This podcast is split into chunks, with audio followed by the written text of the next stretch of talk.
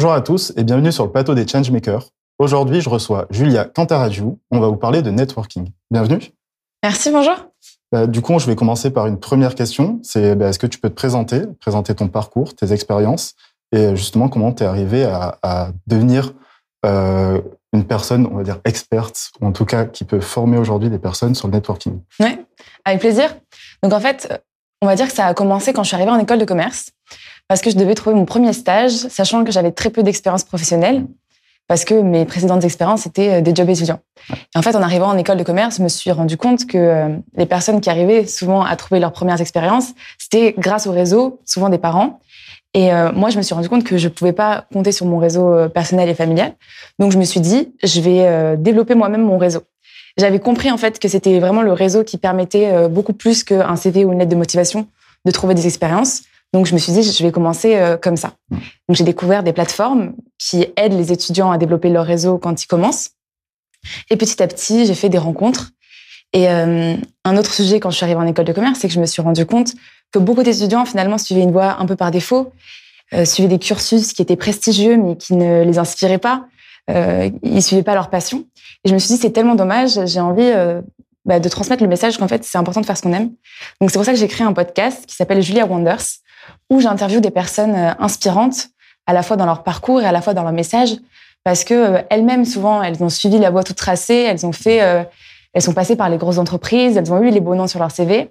Mais en fait, aujourd'hui, elles témoignent pour dire que bah, elles ont eu tout ça et c'est pas ça qui les a épanouies. Ce qui les a épanouies, c'est de faire ce qu'elles aimaient, c'est de faire quelque chose qui avait du sens pour eux. Et, euh, et, si ça peut justement inspirer d'autres étudiants ou autres personnes aujourd'hui qui sont en reconversion professionnelle, qui cherchent du sens dans leur carrière, eh bien, euh, je trouve que j'aurais euh, accompli ma mission.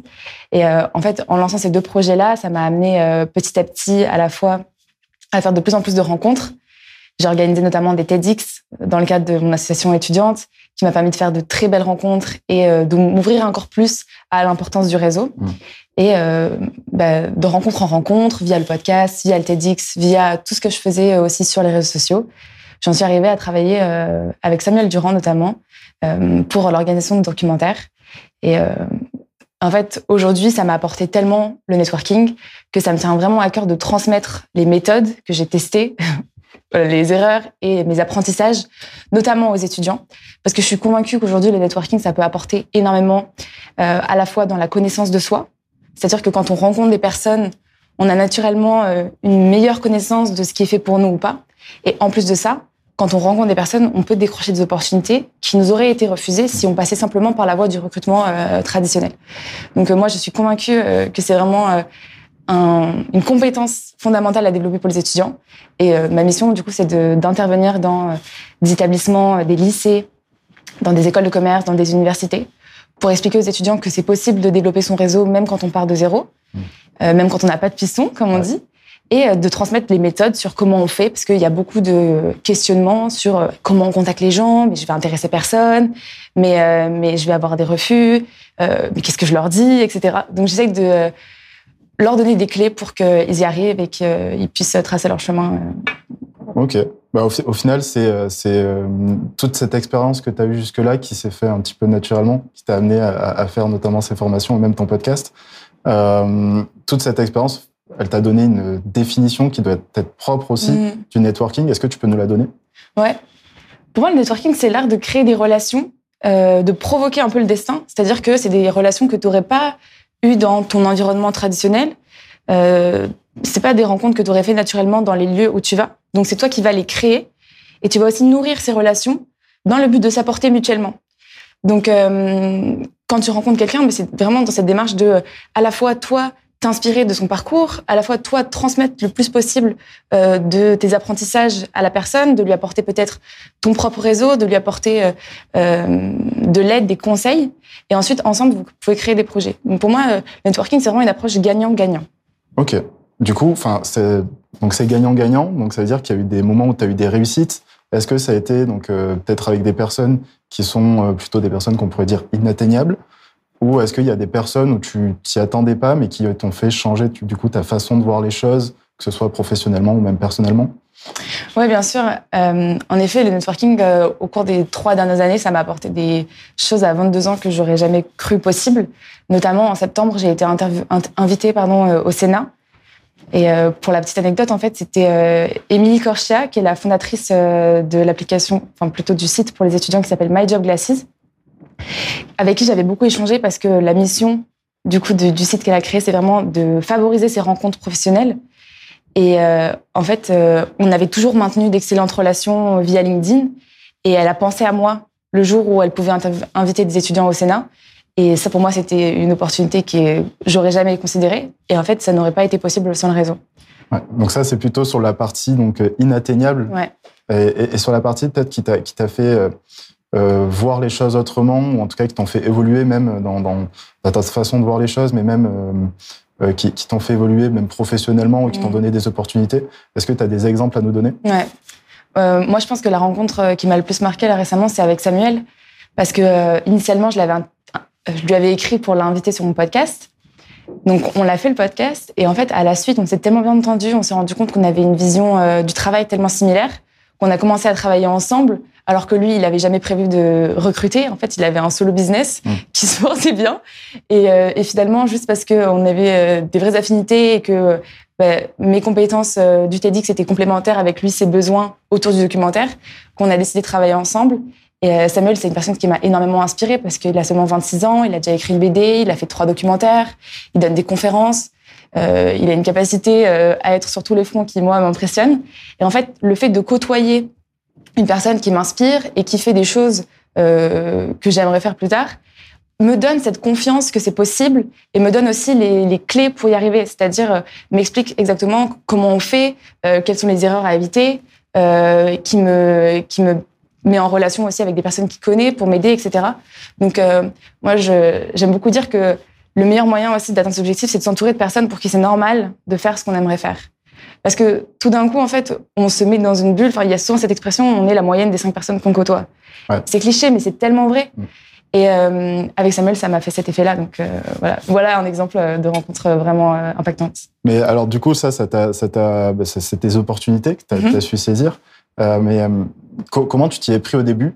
Parce que bah, comme tu l'as dit, c'est, enfin tu, tu, donc tu sors d'études, tu as ton podcast, etc. Tu as quand même des opportunités qui se font un petit peu euh, naturellement, comme euh, tout étudiant au final euh, pourrait avoir des opportunités comme ça. Mais comment tu as, fait, toi, de ton côté, pour dire bah, je vais écrire à Samuel Durand et qu'est-ce que tu lui as dit même les premières fois? Comment tu t'y prends en fait quand tu, quand tu networks par exemple sur LinkedIn ou même en événement? Ok.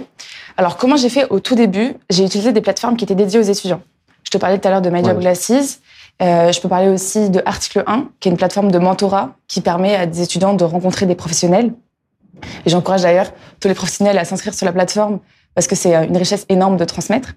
Et puis, petit à petit, euh, j'ai commencé à moi-même prendre le risque de contacter des personnes sur LinkedIn et à créer du contenu. Mmh. Et ça, ça a vraiment changé la donne parce que au début, sur LinkedIn, c'est moi qui contactais les gens. Et finalement, quand on crée du contenu, c'est des gens qui commencent à venir vers nous parce que ce qu'on partage leur parle, euh, qu'ils ont envie d'en savoir plus sur notre parcours, euh, parce que bah, on a des mots qui résonnent chez eux, on a des expériences qu'ils ont ressenties aussi. Mmh. Et finalement, on crée une connexion euh, presque émotionnelle avec les gens très facilement quand on ose un petit peu partager un bout de soi. donc c'est comme ça que j'ai commencé. Et puis après, pour répondre à ta question de comment on fait pour contacter des gens, moi je dirais qu'il y a trois approches pour développer son réseau sur LinkedIn notamment. La première, c'est de commenter des publications que les personnes partagent, si elles créent du contenu. Euh, par exemple, quelqu'un partage une réussite dont il est fier, bah, l'encourager sincèrement, et pourquoi pas ensuite rebondir par message privé euh, pour créer la conversation. Mais au moins, ça fait un icebreaker. Euh, le fait d'avoir déjà commenté, la personne nous a déjà vu, et après, elle comprend pourquoi euh, on vient lui parler par message privé. Ensuite, ça peut être de contacter, par exemple, des alumni de son école.